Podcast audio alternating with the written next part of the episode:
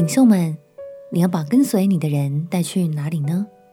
朋友平安，让我们陪你读圣经，一天一章，生命发光。今天来读耶利米书第四三章，延续上一章。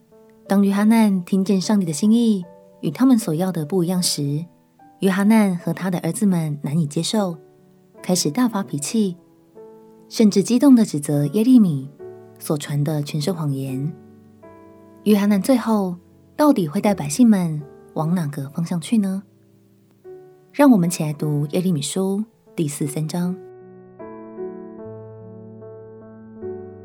耶利米书第四十三章。耶利米向众百姓说完了耶和华他们神的一切话，就是耶和华他们神差遣他去所说的一切话，和沙雅的儿子亚撒利亚。和加利亚的儿子约哈难，并一切狂傲的人，就对耶利米说：“你说谎言！耶和华我们的神并没有差遣你来说，你们不可进入埃及，在那里寄居。这是尼利亚的儿子巴录挑唆你害我们，要将我们交在迦勒底人的手中，使我们有被杀的，有被掳到巴比伦去的。”于是加利亚的儿子约哈难和一切军长，并众百姓，不听从耶和华的话，住在犹大地。迦利亚的儿子约哈难和一切军长，却将所剩下的犹大人，就是从被赶到各国回来，在犹大地寄居的男人、妇女、孩童和众公主，并护卫长尼布撒拉旦所留在沙番的孙子亚希干的儿子基大利那里的众人。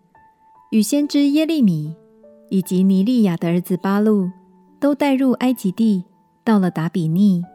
这是因他们不听从耶和华的话。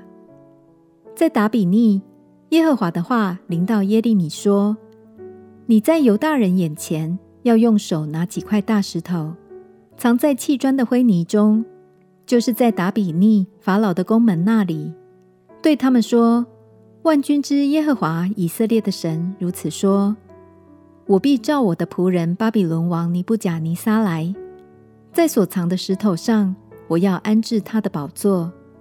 他必将光华的宝帐支搭在其上。他要来攻击埃及地，定为死亡的必致死亡，定为掳掠的必被掳掠，定为刀杀的必交刀杀。”我要在埃及神的庙中使火着起，巴比伦王要将庙宇焚烧，神像掳去。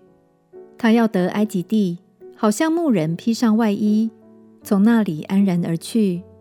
他必打碎埃及地博士卖的柱像，用火焚烧埃及神的庙宇。约哈难身为犹大的领袖，却不愿意跟随神的心意，他们错误的决定。正一步一步带领着百姓们走向更黑暗的深渊。亲爱的朋友，你也正肩负着带领人的责任吗？领袖的选择往往也影响着许多人的方向，这样的压力并不小，真的辛苦你了。让我们彼此鼓励，求神在各样的决策中成为我们的领导者，指引整个团队的方向。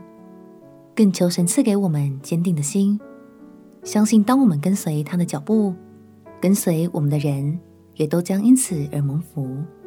我们起来祷告，亲爱的耶稣，求你在我带领人的过程中，成为我的领导者，赐给我坚定的心，使我与团队中的每一个人都能朝着你的心意前进。祷告奉耶稣基督的圣名祈求，阿门。祝福你跟随神，成为有爱有智慧的好领袖，陪你读圣经。我们明天见。耶稣爱你，我也爱你。